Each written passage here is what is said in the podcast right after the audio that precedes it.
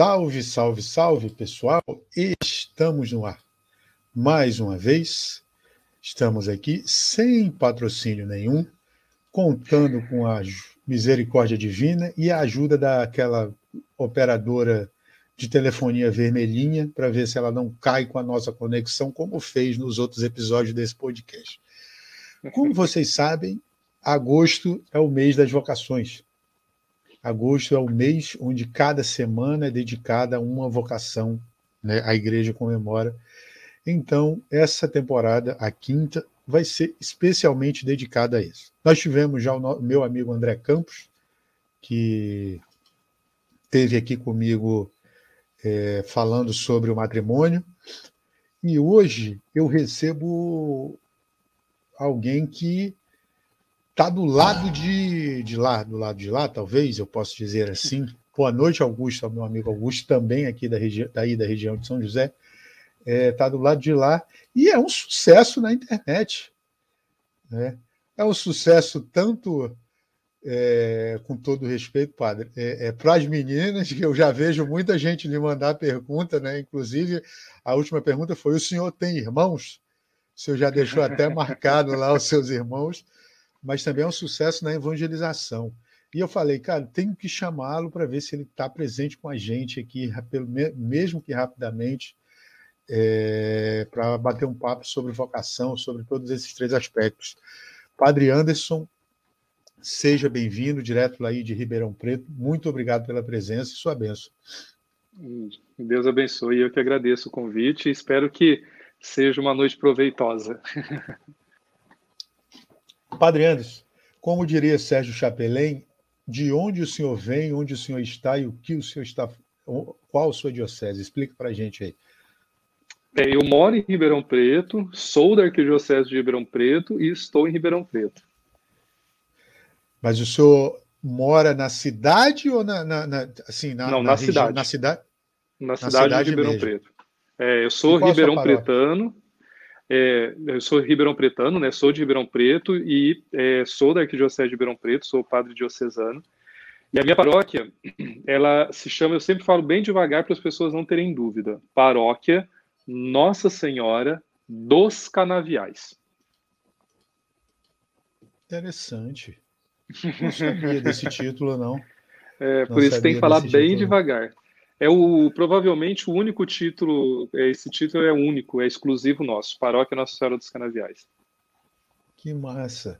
E Ribeirão é uma região, né, essa região de São Paulo aí para baixo, uma região de muito álcool, né? Sim. Cana de açúcar, né? Sim, sim. E eu queria perguntar para o senhor, então, já entrando no lado da vocação, como o Anderson, menino aí de Ribeirão, virou Padre Anderson? De onde veio essa ideia? É, de onde veio essa luz assim? Sim. Não, na verdade, eu, eu, eu, eu sempre tenho. É, porque a vocação, na verdade, ela, ela é discernida, né? É, normalmente, quem tem muita certeza que vai ser algo, às vezes não chega nesse algo, né?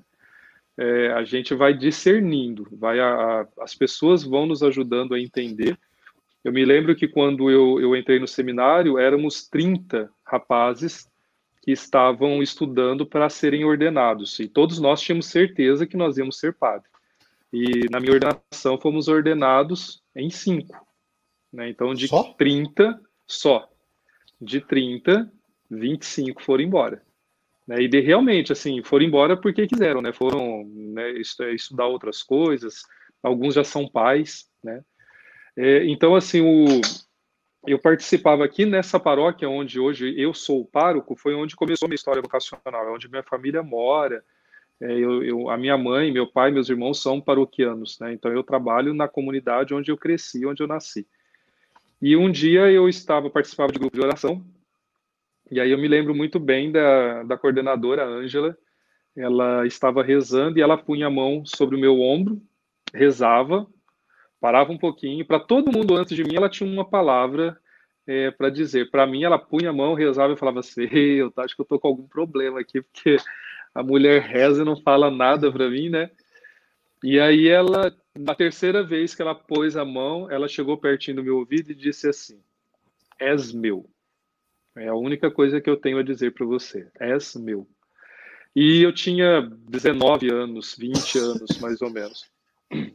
E aí o bispo de então, que hoje já é falecido, do Arnaldo Ribeiro, veio fazer missão aqui com os, os seminaristas do Seminário Maior de Brodowski, Maria Imaculada. E ali na, no, naquela missão, com os padres que estavam, os diáconos, né, o diácono que hoje é o padre Vonei, o padre Wilson, que foi meu reitor durante 10 anos, é, eles começaram a conversar comigo e eu fui abrindo meu coração. E eu me lembro muito bem que o dia que falaram, você não quer ser padre? Eu falei, mas que diacho é isso, né? Ser padre? O que, que é? Não, é ser padre igual o padre aí da sua paróquia. Eu falei assim, ah, para ser igual ele, tranquilo. Mal sabia eu o que, era ser padre. E aí, por causa deles, por causa dessas situações todas, eu passei a conhecer o que era né, o seminário, que era é, estudar para ser padre. E aí, em 2000, eu entrei no seminário é, Bom Pastor em Jardinópolis, que é uma cidade aqui pertinho de Ribeirão Preto. Aí foi assim que começou. Uhum. E, e tem alguém na sua família que tenha seguido a vocação religiosa ou o senhor foi o primeiro? Não, eu tenho uma, uma prima que mora na Itália, ela é das franciscanas do Egito, e mas ela já está na Itália há 30 anos. Na verdade, eu a conheci depois que fui para o seminário, eu nem sabia.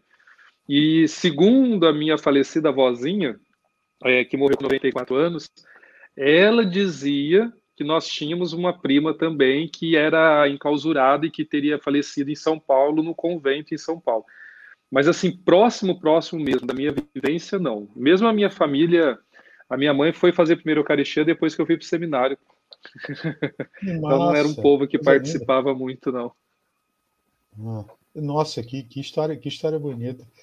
Quando o senhor então chegou e disse, pá, é isso que eu quero.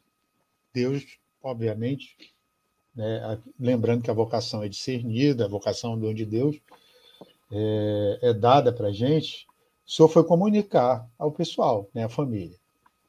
Qual foi o impacto disso? Chegou e disse: Papai, mamãe, valeu, estou indo para o seminário. Como não, foi? não, até isso na minha vida é diferente. Na verdade, eu eu já tinha 23, 22 anos, na verdade, né? Foi em 99 que eu decidi. Conversei e foi tudo muito rápido, porque a, a missão foi em 99. E em dezembro eu conversei com o meu pároco, que é o padre Newton. Ele disse para mim assim: se você quer ir, nós vamos, né? Nós vamos te ajudar e nós vamos. E eu, eu, tra eu trabalhava numa empresa aqui em Ribeirão Preto que fazia fiscalização de publicidade e eu estava estudando, eu, eu ia entrar na faculdade de engenharia civil. Uhum. E, e, e, aí eu me lembro certinho que eu fui conversar com a minha patroa na época, né? E eu falei para ela, ela era presbiteriana, né? Ela é presbiteriana, Nossa. se eu não estiver enganado. É. E eu fui conversar com ela sobre a, que eu ia para o seminário e tal. E eu me lembro que ela disse assim: olha, vai mesmo, e eu vou deixar o teu emprego aqui por um ano garantido. Se você quiser voltar, o teu emprego está garantido. Então, assim, eu já tinha mais ou menos essa certeza que eu ia, mas que eu poderia voltar. E eu me lembro que eu faço aniversário 13 de janeiro. Eu tinha que estar no seminário no dia 30 de janeiro. E eu não avisei a minha mãe, não falei para meu pai, não falei nada para absolutamente ninguém. E eu estava com tudo organizado já, já tinha pedido conta do trabalho, já tinha recebido fundo de garantia, seguro-desemprego, absolutamente tudo. Mas todo dia de manhã eu ia trabalhar, mas já não estava mais trabalhando. E aí, no dia do meu aniversário, a, o pessoal da comunidade veio fazer a, a despedida e celebrar meu aniversário. Quando eu cheguei, minha mãe já estava sabendo que ia para o seminário sem eu ter contado. Nossa, e a reação? Ela ficou uns dois meses sem conversar comigo.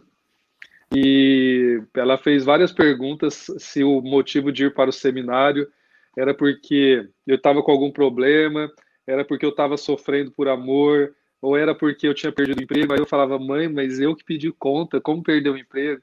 Ela perguntou se era porque eu não queria fazer a faculdade de engenharia civil. Tudo, absolutamente tudo, ela perguntou. E todas as vezes que ela me uhum. foi visitar no seminário durante esses dois meses, ela ia embora e dizia: se você quiser vir embora, é só entrar no carro que eu te levo. Mas aí foi, foi, então a reação dela foi essa. Já o meu pai não. Meu pai dizia sempre assim: cada um decide aquilo que quer para o seu futuro. Nós decidimos, ele tem direito de decidir.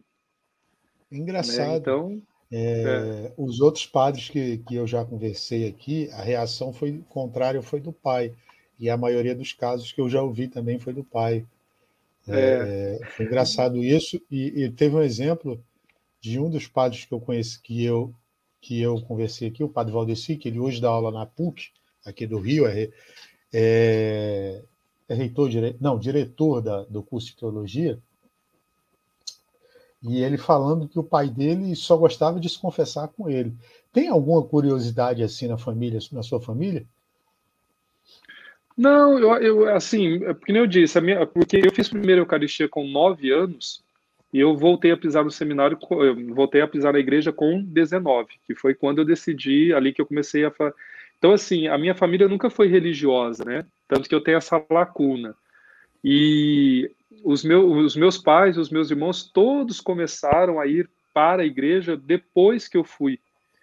Então, assim, não teve nada. Única, as únicas coisas, assim, por exemplo, que depois disso meus pais fizeram primeiro Eucaristia, né? Eu fiz o casamento do meu irmão e o padre que era reitor teve que continuar o casamento porque eu não dei conta porque eu chorava muito durante o casamento. Foi meu primeiro casamento, foi o do meu irmão e virou a choradeira só.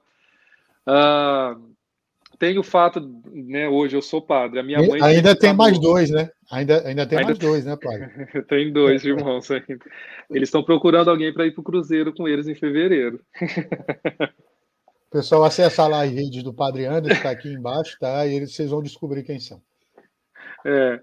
Então, assim, fatos curiosos com a minha família, não, é porque, na verdade, eu tenho, eu tenho muitos é, primos pastores, então, assim, a minha família, ela é muito nós somos muito juntos, mas ao mesmo tempo muito disperso nessa questão religiosa. A Isabela mandou um abraço aqui, sua bênção. Padre Isabela foi a moça que eu falei para o senhor que estava. Ah, Deus abençoe, Isabela. E tem a minha amiga Bianca, que, foi, que é catequista, foi contemporânea comigo. Tem o meu e o Augusto também. Está falando, essa pergunta é clássica. Está sofrendo por amor? Por isso que vai para o é. seminário? É, o senhor sabe que eu já fui confundido, né? com um, com, com um colega seu de profissão. Eu fui me confessar na catedral, porque eu sou do Acre. Estava lá em Rio Branco, vindo para o Sudeste, fui ao fórum, voltei, parei na catedral, estou lá e falei assim, cara, tem três semanas que eu não me confesso, vou viajar hoje, pode ser o dia do piloto, né? Pode não ser o seu dia, mas se for o dia do piloto, aí vou me confessar. Aí estou lá sentado. Aí as, eu, eu dando sorte e as pessoas que estavam na minha frente foram desistindo. Aí ficou só eu e uma senhora. Aí ela olhou para mim e começou. Aí teve um. Assim, não foi muito tempo, mas ela disse: Eita, você não é padre, não, né? Eu falei: Não, senhora, eu estou só vestido assim, mas eu sou advogado, eu acabei de sair do fórum. Assim, a metade do que a senhora contou aqui, considere-se absolvida, porque eu tenho um tempo também, eu vou pegar uma carona para o aeroporto, então a senhora, por favor, não demore muito lá dentro, não. Depois eu comuniquei ao padre, falei, padre, me confundiram com o senhor, tá? É, eu já tinha dei a absolvição da metade e tal, fiz a brincadeira lá, mas obviamente ela uhum. se confessou e tal. Uhum. E a minha avó, mãe da minha mãe que está ali fora, passou aqui rindo agora, disse que é doida para ter um neto padre. É, Olha. É, a senhora tem mais 10, né? então, tem mais 10 netos aí. Mas, enfim, a gente está. É, eu faço parte do movimento dos Chocolares e o pessoal pergunta para mim como que se eu já discerni minha vocação. Eu falei que eu estou que nem a fundadora. Sempre eu vou comprar leite de manhã cedo, que foi assim que ela disse que ouviu a voz do Espírito Santo, mas não ouvi nada ainda. Eu tenho uma certeza. Não ouviu nada ainda? É, não ouvi nada ainda não. E o pessoal está perguntando, tem uma menina que perguntou aqui, olha, que cruzeiro é esse? Vou acessar as redes dele. Moça, não faz. Procura lá o que eles estão esperando. Mas, padre, é, passado isso, é, se a gente estava conversando mais, fazendo a preparação para entrar, a gente estava falando de redes sociais. É, como se vê essa evangelização nas redes sociais hoje? Tem muito jovem com sede de Deus, né? com sede não, com fome mesmo, né? E, a uhum. gente diria assim. E, e, foi por lá que eu conheci o seu trabalho, pelo TikTok. É, tem muito mais padres aí que têm então, também, como o Padre Rony, que hoje talvez seja um dos mais famosos, Padre William, que teve com o senhor na, nas gravações, Padre William, que foi meu companheiro de JMJ em Cracóvia, não era padre ainda, ah, eu falei para ele até, eu falei para ele, William, eu não vou te pedir a bênção. Aí ele falou, claro que você vai, uai. Eu disse, poxa, William, você é mais novo que eu, você é meu amigo. Eu disse, não, não, não, você vai, você vai sim. E hoje, Padre William, gente, eu fico muito feliz por vê-lo. Uhum. É, e eu queria saber do senhor como que o senhor vê é, esse caminho das redes sociais é, para a evangelização. Então, é, é, é, é, complicado essa questão né, das redes sociais para nós, os padres. É, é, aqui eu coloco as freiras também, mas eu digo os padres porque a gente fica, acaba ficando mais em evidência, né, até mesmo pela forma como a gente, principalmente o padre diocesano, que tem uma vida mais é, aberta, livre, no sentido de estar nos lugares e com as pessoas. Assim, é complicado porque, ao mesmo tempo que é, nós temos esse acesso, também estamos aprendendo a lidar com as questões das redes sociais. É, ninguém, absolutamente ninguém dentro da igreja nos ensinou a, a, a utilizar as redes sociais. É, é diferente da, da, teologia, é diferente de como celebrar a missa, é diferente de como é, é fazer a homilia, é diferente do, dos sacramentos que nós celebramos, né, seja ele qual for, porque na teologia e na filosofia, né, todo padre, para quem não sabe, é, é, ele estuda, faz três anos de filosofia, depois quatro de teologia e ainda um de propedêutico. Então, e, e nessa formação toda, nós temos essa preparação. Mas para rede social, nunca tivemos. E nem os que estão estudando agora têm. Né? E, e, e querendo ou não, é, a pandemia veio aí, deve ter adiantado uns 100 anos da igreja. O pessoal fala que foi 10, 15, eu falo que foi 100, porque se não fosse a pandemia, nós não estaríamos fazendo o que nós estamos fazendo pelas redes sociais. Né? Eu fico vendo os bispos na assembleia que teve, todos eles, porque foi a assembleia foi online, né? Ah, mas eu acho que eu ia morrer, não ia ver aquilo acontecendo se não fosse a pandemia, porque é algo muito fora da nossa situação. E aí o que que acontece? Às vezes nós erramos, sim, na maneira como nós utilizamos as redes sociais. E as pessoas muitas vezes não têm paciência conosco como eles pedem para que nós tenhamos paciência com eles, quando nós estamos na pastoral, por exemplo. É, eu me lembro que quando eu cheguei aqui na paróquia onde eu trabalho hoje, é, eu comecei a fazer, fazer, fazer, e eu me lembro muito que um leigo chegou para mim e disse: Padre, o senhor precisa ter paciência conosco, porque nós estamos aprendendo agora, né? Eu falei assim, aí eu me toquei e falei: realmente, eu sei, eu estou aqui para ensinar. Né? Então, eles estão aprendendo, tem que ter paciência.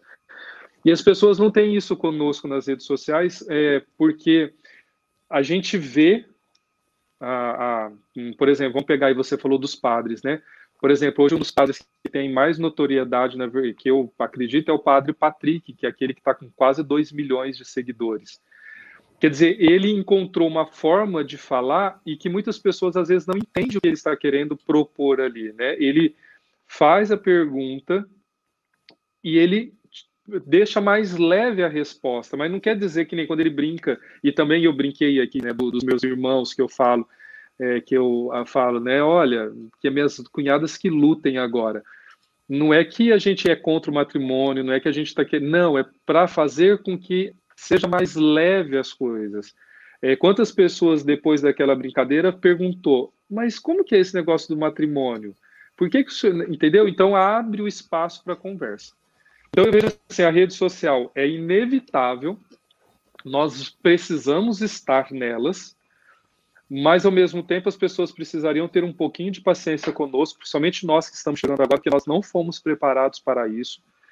E nós estamos, e nós não temos quem nos ajude. Muitos dos padres, tirando o, os grandes, né, os grandes padres, Fábio de Mello, Marcelo Rossi, né? Esses padres que têm é, que tem assessoria, que tem que pagam pessoas para ajudá-los. Tirando esses, a grande maioria, na verdade, que é quem o povo de fato tem contato, porque assim, quantos são os que têm contato com o senhor Fábio de Mello, o senhor Padre Marcelo Rossi, Krishna Shankar, né?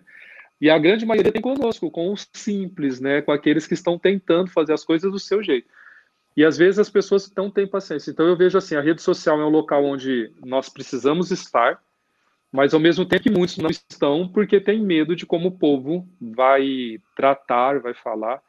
Né? Eu mesmo, em alguns momentos, eu, é, quando eu digo disse para você antes da gente começar que eu pensei em, em cancelar todas as redes, foi exatamente por isso, porque chega um momento que a gente cansa né, da, da forma como as pessoas nos tratam nas redes sociais, porque é, lembra-se, há, um, há um, tempo atrás dizia né, que lugar de padre não era na política, era na sacristia. É, hoje, se nós não falarmos de política em muitos lugares, a informação chega de maneira equivocada. Então, muitas pessoas hoje dizem né, que lugar de padre não é na rede social. Mas tem um monte de gente aí que está fazendo coisas utilizando falas que deveriam ser dos padres, e muitas vezes de modo errado. E aí a gente vê o, os problemas que estão acontecendo, porque um leigo pode ser muito bom, como você aí está fazendo o seu papel, que eu não conseguiria fazer. Excelente. Mas tem coisas que só eu, como padre, posso dizer, e que tem, às vezes, pessoas dizendo sem antes, de fato, ter formação para isso, e aí cria uma confusão total. Então, assim, eu vejo a rede social como um, um campo muito é, grande, mas ao mesmo tempo, se não, não tiverem cuidado conosco, um local onde pode ser que os padres fiquem com receio de falar. É, o senhor acha, então, que é, a rede social hoje é necessária para a igreja? É um campo necessário e fértil para a igreja? É, olha, é, assim, é a minha humilde opinião, quem sou eu, né? Eu sou um pobre padre do interior de, de São Paulo, que puxa o R, que trabalha numa Fala, comunidade simples e pobre aqui de Ribeirão Preto. Né? Quem sou eu para dizer alguma coisa sobre aquilo que a igreja é, é, deve fazer ou não? Mas é, é um caminho sem volta a rede social. E nós podemos fazer a opção de não estar nelas. Só que o espaço que nós deveríamos preencher vai ser preenchido por alguém. Uhum. Entendi. É, e, assim, senhor estava falando de, de, né, da, de receber uh, os comentários. Já, o senhor já recebeu algum comentário assim de hater, né, o que a gente, o pessoal chama de hater católico? Já, já. Eu, eu assim, eu tenho uma, uma amiga que ela diz assim que nós somos frutos da nossa história. Você estava aí falando que você é advogado, né? Ah, uhum. As coisas que você realiza, não tem como você. Você pode até tentar fazer de modo diferente, mas automaticamente, quase que de modo natural, passa pela tua formação do direito, pela tua formação familiar, para você dar uma resposta a qualquer questionamento, certo? E eu, é, eu sou padre com a minha história.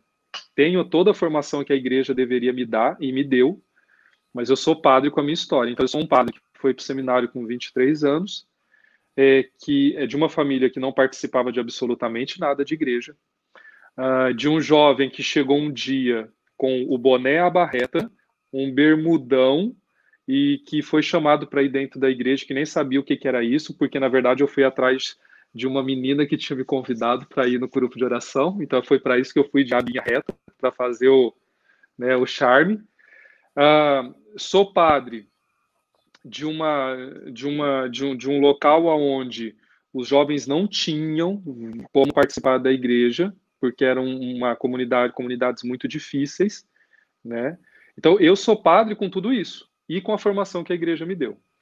Então, assim, eu, eu quando eu vou fazer as coisas, se você um dia tiver a oportunidade de vir numa missa minha, ou agora com as transmissões, as minhas missas estão lá, todas gravadas e publicadas no YouTube, eu sou muito sério com aquilo que é sacramento. Às vezes, até chato demais na exigência que eu faço com o meu povo. Gosto das coisas celebradas direito, direitinho. Aquilo que eu posso fazer que depende de mim, eu busco chegar ao próximo do perfeito daquilo que a igreja me ensinou a fazer. Mas eu também quero ser padre para jovens e para pessoas que não estão dentro dela. Então, às vezes, eu tenho algumas atitudes e algumas posturas que algumas pessoas que são mais católicas do que o Papa acham que eu estou errado da maneira como eu faço. Então, por exemplo, eu já é, tive pessoas. Eu já tive pessoas que, né, eu quando eu vou para a praia, eu fico sem camisa. Eu não vou para a praia e fico de camisa.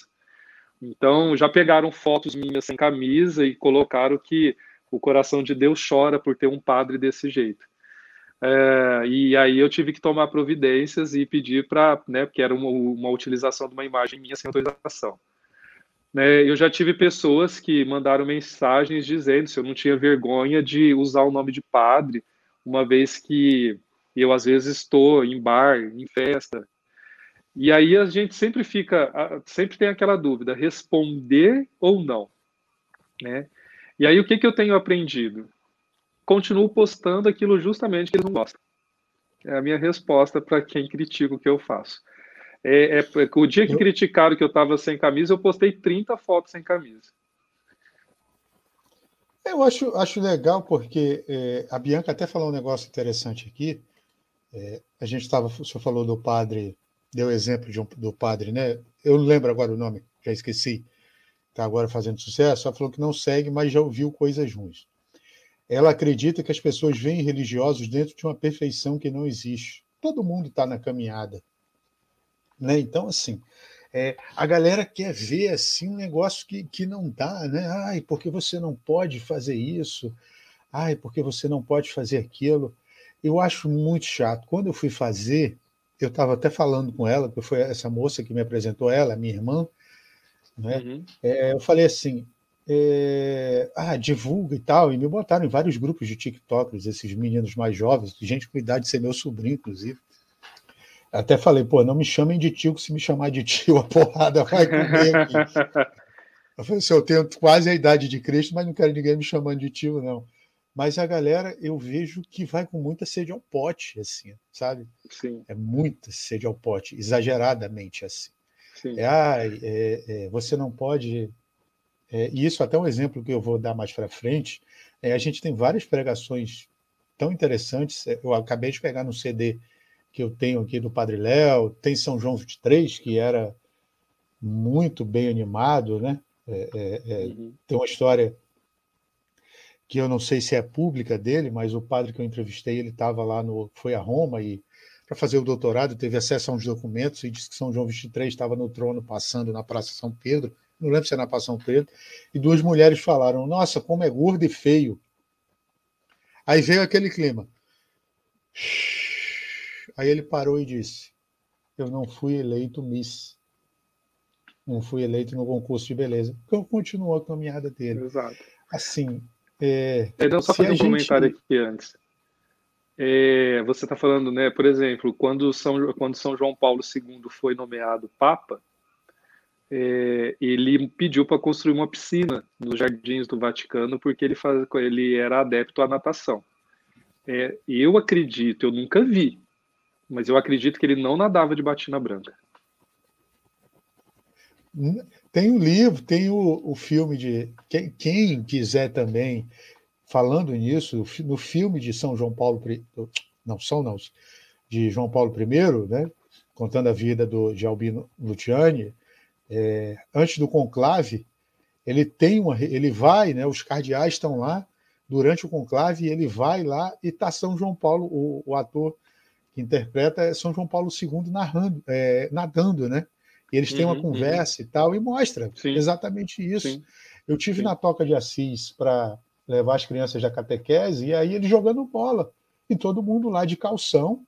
Né? Porque ninguém vai jogar bola com a roupa de franciscano num calor do Rio de Janeiro é. de 43 graus. Exato, exato.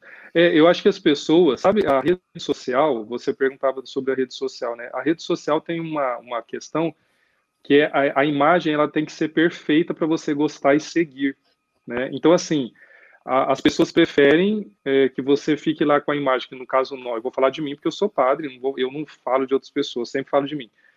É, então quer dizer, todo mundo prefere ver a fotinha de klesme, de batina, e, e aí cria uma imagem como se nós andássemos só desse jeito. E não, a gente precisa tomar banho, nadar, vai para a praia, vai viajar, vai jogar bola, vai jogar vôlei, você vai no. E, e, e, isso não me faz menos padre do que nenhum que vive andando de batina. Porque, inclusive, o que faz você padre é a ordenação e não a opinião das pessoas. Né? Pois é. é. Aí depois desamarra, desamarra né, a fitinha lá, é ungida, mais mãos e tal. É. É, como foi a sensação para o senhor de. Logo que o senhor foi ordenado, já foi para essa paróquia que o senhor está hoje ou Não. passou por outras? Não, eu fiquei quatro anos na, numa paróquia chamada São Bento, na cidade de Cajuru, que é até do, do, do senador, né, o deputado Jorge Cajuru. Depois eu fiquei dois anos, que foi o período da jornada, porque eu trabalhei na, na Jornada Mundial da Juventude, na, na, na pré-preparação e durante a jornada e no pós-jornada. Né? Eu fiquei, uh, acho que uns 40 dias ali durante a jornada trabalhando ali na Cidade da Fé. Então eu fiquei dois anos numa outra paróquia aqui em Ribeirão Preto, que eu fui né, designado para trabalhar na jornada, então eu fiquei como vigário. E vai fazer sete anos que eu estou aqui na paróquia onde hoje eu sou o pároco. Uhum. E, e, e como foi a sua primeira missa? Então, a minha primeira missa, ela foi foi foi muito foi tranquilo, apesar da de toda a atmosfera que existe da primeira missa. Por quê? A minha primeira missa foi dentro da novena de São Bento. Eu fui ordenado dia 9 de julho. No dia 10 de julho, eu celebrei a minha primeira missa dentro da novena de São Bento, onde eu tinha ficado como diácono durante seis meses. Então, era um ambiente para mim é, que eu estava já acostumado, inclusive com os padres que estavam dentro da novena, porque era o último dia da novena, né? Eu encerrei a novena, uma novena muito grande que tem lá em Cajuru.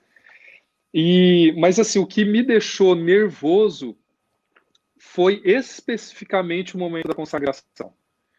É, todo o restante da missa, eu, nossa, né, foi muito ah, tranquilo, mas aquele momento da consagração sumiram as letras, eu não sabia onde eu estava, o missal desapareceu da minha frente, é, aí até o padre que estava lá me ajudou apontando onde que eu tinha que olhar, porque eu não sabia onde eu estava mais. Foi um momento muito singular. E um outro momento que para mim foi muito importante na minha primeira missa foi quando eu entreguei a Eucaristia para minha família, porque estava minha cunhada grávida da primeira sobrinha, é, meus irmãos estavam lá, e aí na hora que eu fui entregar a Eucaristia para eles, que eu falei o corpo de Cristo, eu ali me emocionei muito, porque era muito, foi, é diferente. Eu acho que só o padre mesmo sente isso, uh, de consagrar e, e, repartir o pão de fato na, na prática ali da celebração, né? É, e para a família ainda, a primeira vez estava todo mundo ali. Foi muito, é, é, eu não sei explicar, eu não tenho palavra para te explicar isso. Confessar a família é difícil?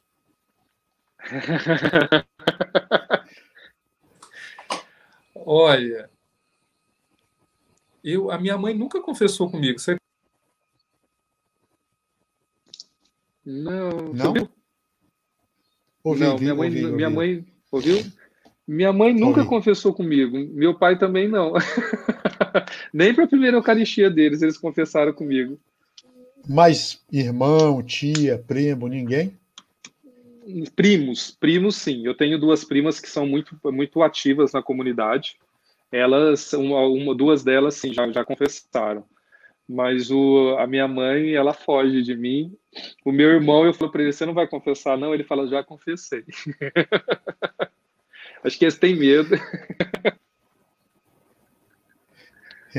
O padre, indo agora já para é, o segundo aspecto, a gente sempre fala aqui da, né, dos três, é, que é oração, amor e vocação. É, falando da oração, dentro, já entrando, dentro disso tudo que a gente falou, qual a importância da oração para o Anderson? Para o Anderson decidir, na vida toda dele, não só como padre Anderson, mas desde uhum. lá de, de, garoto, de 19 anos, que veio é, essas, né, que começou a surgir na sua cabeça e enfim, o discernimento.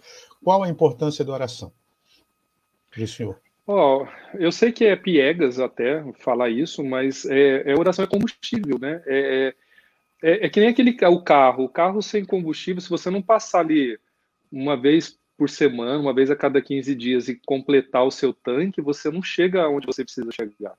Você não tem força, né? O carro para. Uh, e para mim a vida de oração é isso. É todas as vezes que eu tenho alguns problemas, algumas dificuldades, algumas indecisões, é, é, rezar. Né? Principalmente que nem eu, eu sou muito mariano, gosto muito de rezar o terço e sou muito devoto de São José. Então eu sempre busco, nesses momentos de dificuldade, de dúvida, é oração. É isso que me faz chegar onde eu preciso. E dentro disso, eu vou lhe fazer um paralelo com a música que a minha mãe até me apresentou, foi ela que me apresentou, Gilberto Gil, que tem a música Se Eu Quiser Falar com Deus. Eu podia até uhum. tocar uhum. aqui, mas as últimas vezes que eu toquei, padre, o ECAD bateu aqui, e, e aí não foi muito legal, não, né? O pessoal sabe Entendi. disso. Teve um amigo até que, que falou: faz a piadinha do ECAD, eu estou fazendo. Mas, enfim, é, e ele fala muito do desamarrar da pessoa sair de si. Eu faço esse paralelo por quê? Porque Moisés, o Moisés foi assim, né? Moisés sempre retirou-se para o silêncio. É, Elias retirou-se para o silêncio.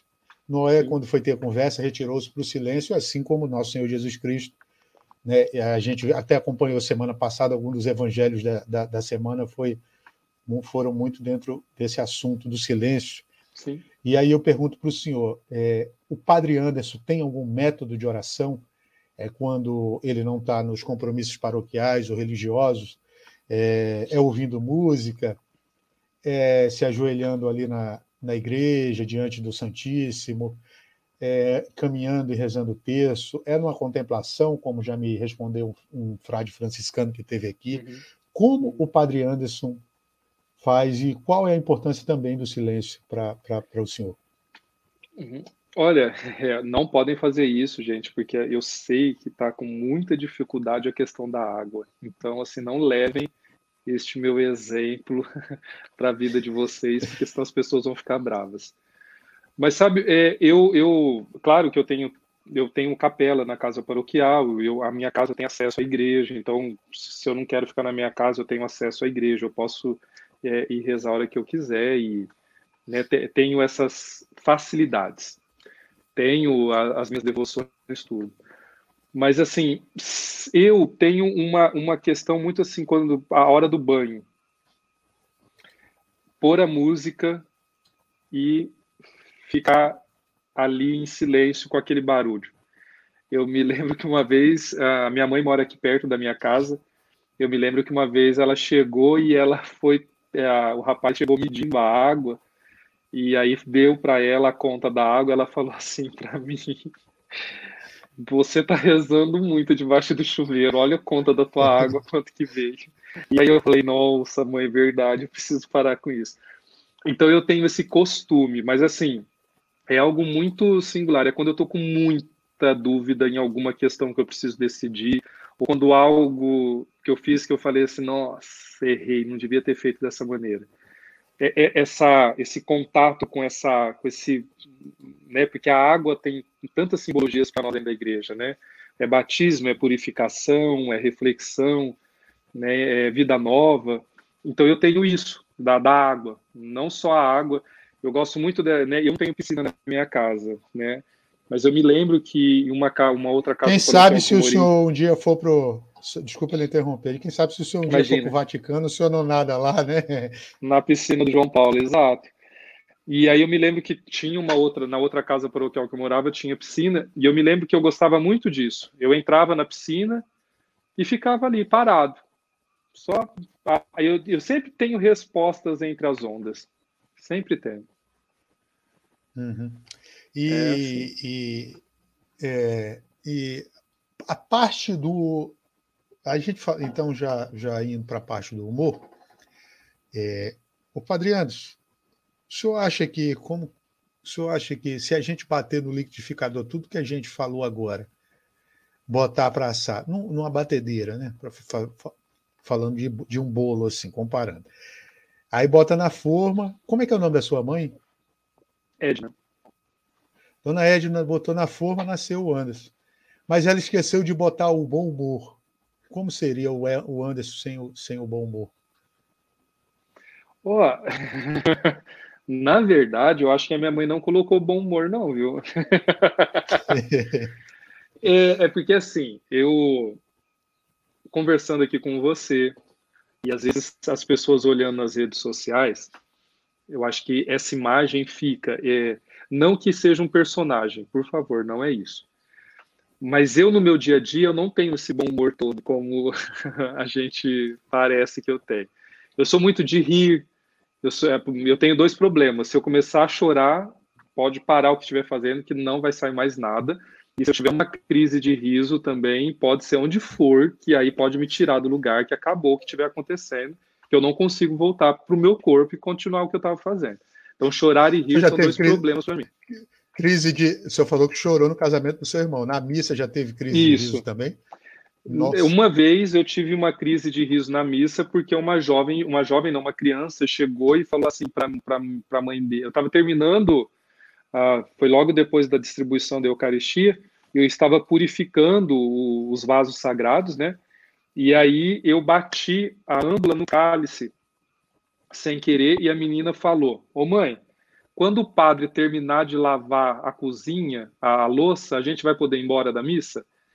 E ah, não consegui. Eu não dei conta, eu tive, eu não conseguia fazer oração porque eu olhava para a menina sentada lá e ficava imaginando, quer dizer, foi a referência dela, né? Bateu as duas, fez aquele barulho. Mãe, hora que o padre terminar de lavar a louça, a gente vai poder ir embora da missa? Então eu comecei a rir e assim, não tinha como. Eu tentei fazer a oração, saiu do jeito que tinha que sair, mas.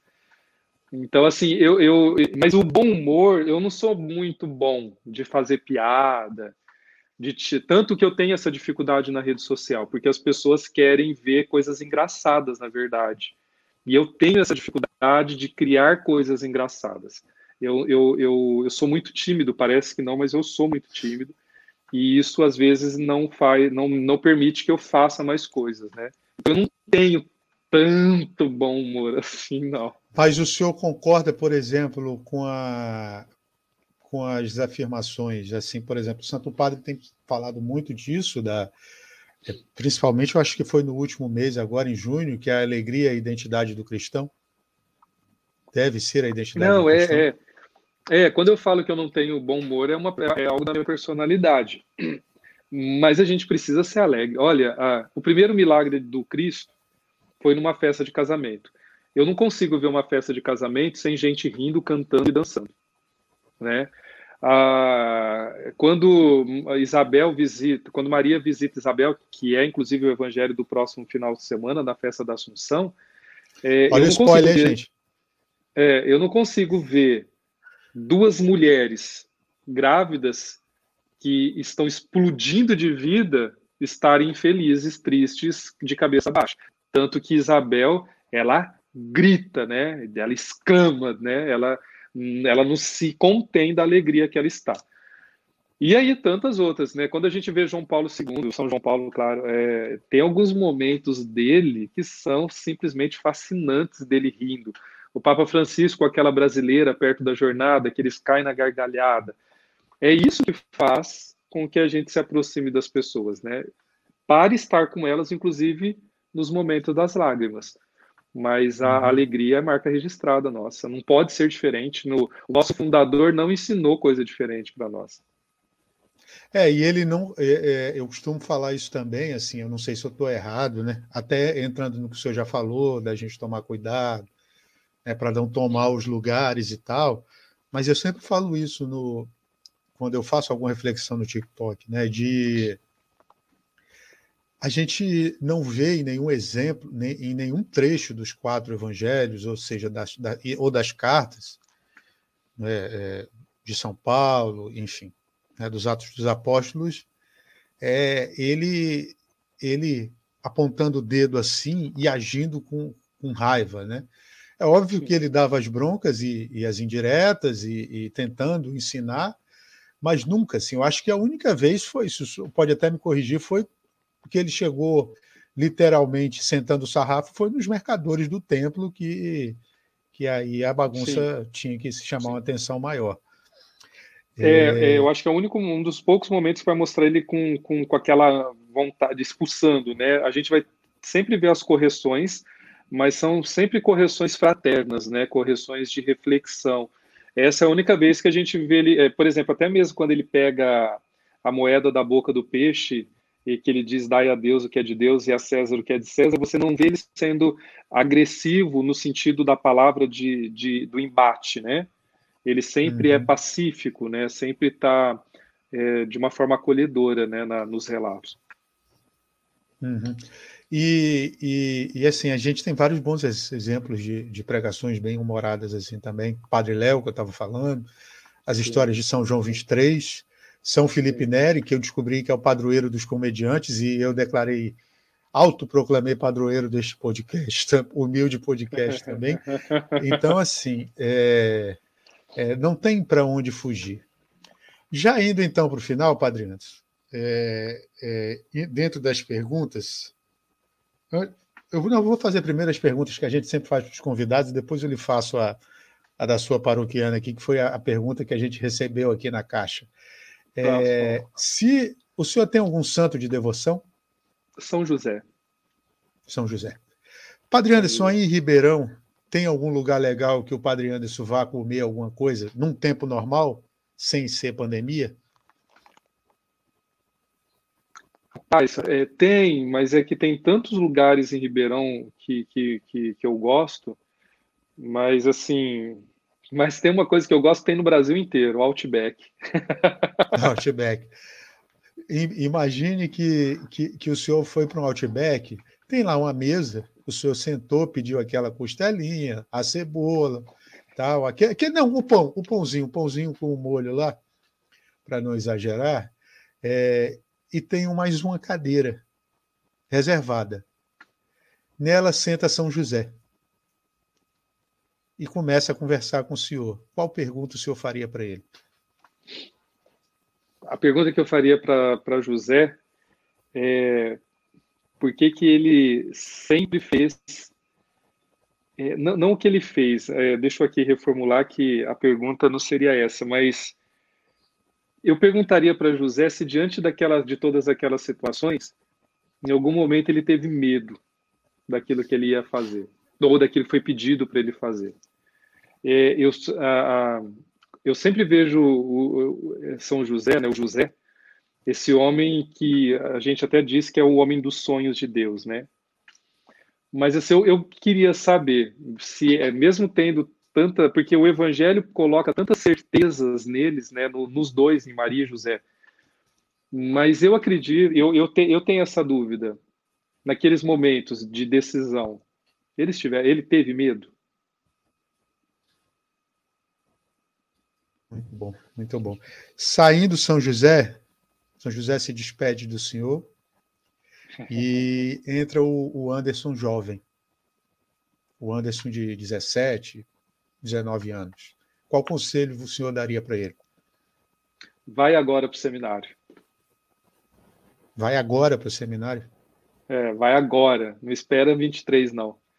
Poderia ter ido antes. Poderia ter feito muito mais antes. Muito bom, muito bom. É... Como o senhor se vê daqui a 15, 20 anos? Careca. Eu sei que um padre não pode, não pode, não pode programar, não deve. Ah, tem gente que. Uma vez é, a gente estava numa rodada e teve uma pessoa, eu, eu mediando, e uma pessoa perguntou é, para o padre: o senhor se vê bispo? Não, obviamente não. Mas como ah, o senhor se vê daqui a 15 anos? Careca. Isso sem é. dúvida. É. tá feio o negócio. Não. Bom, mas. Por isso é... que eu estou de boné. É. E, na verdade, assim, eu, eu sabe que eu nunca parei para analisar o que, que eu quero, como eu quero estar. Eu gostaria de estar com o mesmo ânimo que eu tenho hoje. Eu, eu, é, eu gostaria de me ver, mas eu sei que eu vou envelhecer, eu sei que eu vou sentir dores, a gente sabe de tudo isso, que a gente vai, os limites humanos, eles vão aparecendo, a gente vai sentindo de fato. Mas eu digo o ânimo, o interno. Eu gostaria daqui a 20 anos de ter o mesmo ânimo que eu tenho hoje, ou então até gostaria de resgatar mais o ânimo que eu tinha lá atrás, sabe? O, o ânimo, estar com o mesmo ânimo, mesmo velho, mesmo cansado, mesmo limitado pelo tempo, o mesmo ânimo. Gostaria de estar com o mesmo ânimo. É, Para finalizar, padre, a Maria Júlia Santos, ela não é da sua paróquia, é uma correção, porque eu tinha lido errado. Mas ela falou que é da paróquia ah, tá. Espírito Santo. Eu vou compartilhar depois na rede, nas redes e, e até mando para o senhor uma pergunta. É, padre, Sou da Paróquia Espírito Santo, mas queria muito que o senhor celebrasse o meu casamento. Então aí, Maria Júlia. Maria Júlia. Mas aqui de Ribeirão Preto? Eu acho que deve ser. Suponho tá. que sim. Olha, Maria Júlia, aí a gente tem que fazer o seguinte: primeiro, se for aqui de Ribeirão Preto, a gente vai atravessa a linha né, e vem conversar aqui comigo. Uh, a gente pode, na verdade, fazer o casamento onde o padre permite, né? Porque às vezes tem alguns lugares que não é permitido. Mas as, as agendas se conciliando, a gente vai fazer casamento até fora do país. Desde padre, que pague é a passagem, porque a gente não tem dinheiro. É verdade. Uma última pergunta, é, a Bianca está perguntando se o senhor indica leituras além da Bíblia e do Catecismo. Seu livro, por exemplo, de cabeceira. Então, na verdade, ó, vocês estão vendo aqui, tem uma parte da minha coleção de livros, né, que eu deixo aqui. É, eu, eu, ultimamente, eu tenho, eu estou lendo um pouquinho do YouCat e do Duquette, até eles estão ali em cima, porque eu, eu leio muita coisa relacionada a jovem. Eu, nesses 12, 13 anos de padre que eu tenho, eu sempre trabalhei com jovem. Então eu tenho muita coisa. E eu não, eu não sou aquela pessoa que tenho, por exemplo, ah, eu gosto de ler livros desse autor ou dessa. Eu gosto muito de, de coisas relacionadas com os jovens. Então, por exemplo, eu tenho muitos livros relacionados à questão da juventude que eu leio tem alguns da CNBB, é, eu tenho documentos, mas, quer ver? Ah, eu, eu, tenho, eu tenho um desejo, que é conhecer Nova York, né? E eu ainda não, não realizei esse desejo. E aí, por exemplo, eu estava lendo esse livro aqui, do Pedro, que ensina como viajar por Nova York. Mas é uma leitura, assim, fora da questão religiosa. E, uh, mas eu leio muito, muito essa questão dos livros. E tem uma coleção fantástica da CNB. Eu vou pegar um só aqui. Eu gosto muito. Quem trabalha com jovem precisa ter. É uma coleção. Eu peguei só um, mas você pode ver que tem outras cores ali. Eu gosto muito disso daqui, ó. Aos jovens com afeto é um, um, livrinho, ele é um pouquinho diferente daquilo que a gente está acostumado, tá vendo? Ele é um livrinho que ele vem com as... Deixa eu pegar um outro aqui que tá mais fácil. Que é, é, que eu usei tanto já que ele vai rasgando. Ele vem com... Deixa eu ver se consegue ver assim, tá vendo? Ele vem com, uhum. com propostas de leitura, tudo relacionado à questão dos jovens. A sexualidade, a vivência de família, a forma como eles vivem, a questão das redes sociais, das dúvidas sobre a sexualidade, a questão de gênero, é, tudo. E é uma coleção gigante, são três desses, e depois são mais três de uma outra coleção que fazem o, o, o itinerário catequético para a juventude. Eu não tenho, que nem eu disse, eu não tenho muito esse costume dos livros, né? Que nem o pessoal, ah, gosto de ler isso, gosto de ler aquilo. Eu, eu gosto muito de, dessas questões. Então, livro para casal. Eu vou, vou lá na Paulus, vou lá nas, na Vozes, vou na Livraria Católica aqui em Ribeirão. E eu chego lá e sempre olho e pego o livro. O último livrinho que eu terminei de ler agora foi sobre a, a devoção lá da TV Evangelizar, do padre Donizete, sobre as Santas Chagas. Então, eu li todo o devocionário para ver como funcionava. Então, eu faço muito essas leituras. E as, as leituras do, do, do, Evangelho, né? Então, agora, já que falaram para dar dica, viu? Pede dica para você ver o que acontece. Devoto de São José tem que ler esse. Consagração a São José, do Donald Collin. Fantástico. Traz a consagração a São José, igual de Maria, dos 33 dias, também a uhum. preparação para a consagração a São José. Esse daqui, ó, vale muito a pena. É isso. Finaliz... Se quiser mais, eu finalizando, finalizando, eu queria lhe fazer uma pergunta. Qual o conselho que o senhor dá para quem está fazendo discernimento vocacional? Para quem está fazendo discernimento vocacional. Olha, primeiro de tudo, é, eu aprendi isso, eu aprendi duas coisas no seminário. Eu me lembro muito que, que os meus reitores diziam assim que tinham algumas pessoas que passavam pelo processo formativo com o guarda-chuva aberto, que é, passava. mas não se permitia se molhar, né?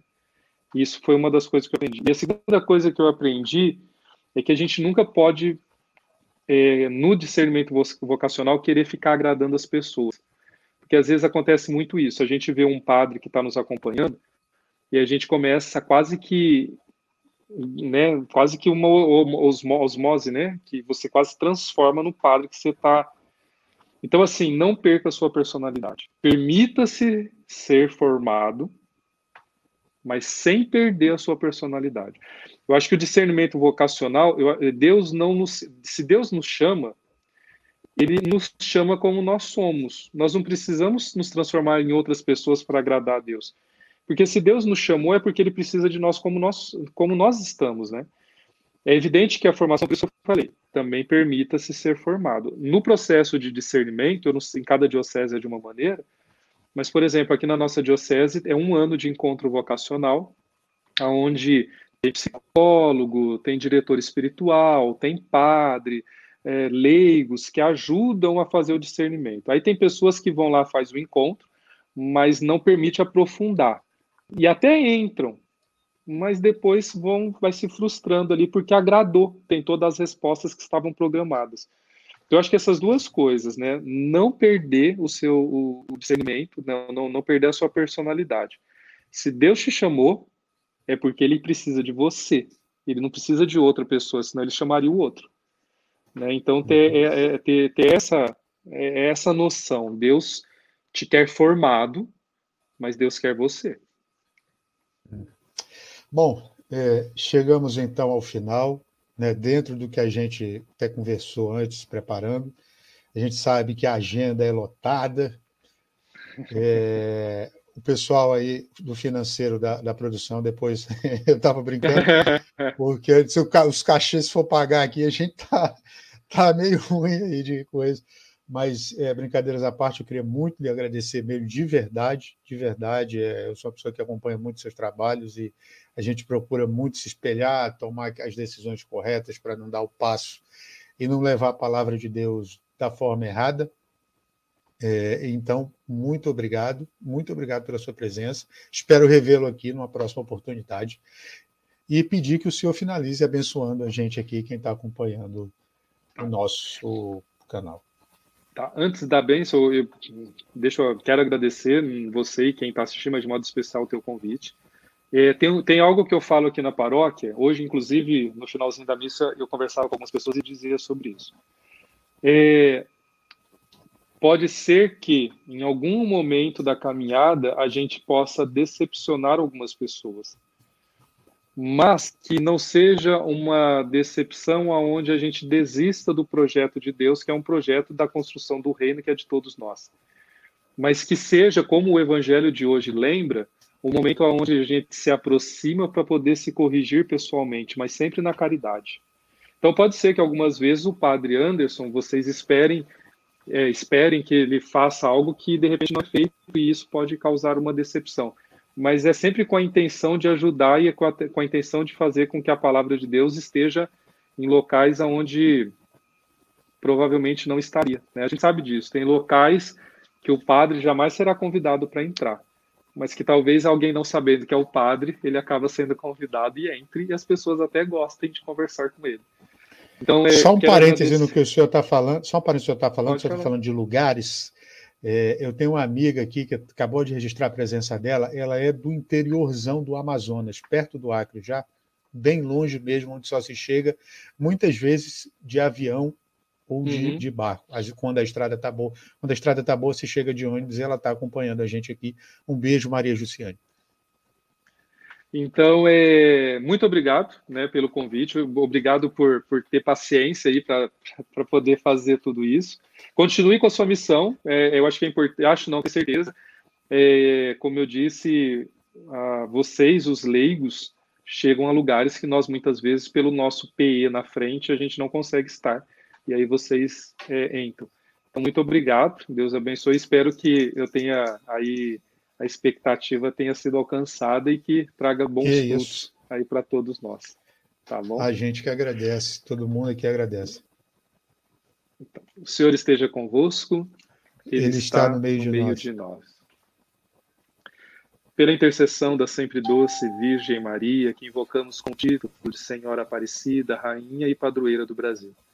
De São José, seu castíssimo esposo, justo, o casto. De Santa Clara, que hoje, padroeira da TV, celebramos e que nos recorda que as imagens de Deus está em todos os lugares. Que venha sobre todos nós, sobre os nossos trabalhos, sobre as nossas famílias, sobre os lares daqueles que nos acompanham, sobre cada um de nós. A bênção do Deus Todo-Poderoso, Pai, Filho e Espírito Santo. Amém. Amém. Gente, muito obrigado. bênção que eu recordei. Hoje é dia de Santa Clara, padroeira da televisão, e poderíamos dizer, junto com o Acuts, padroeira aí da internet, uma vez que a gente usa praticamente as mesmas, os mesmos mecanismos, né? E dos então, advogados Clara interceda também. por você. Ah, dos advogados também? E dos advogados ah, também. Eu pensei, não é São Ivo? Também. Tá ah, todo mundo tá. na conta aí. Também, também, também. então tá jóia. Gente, Deus abençoe. Muito obrigado, Padre Anderson. É, muito obrigado a todos. Nos vemos amanhã em mais um episódio. Um grande abraço, Deus abençoe. Amém.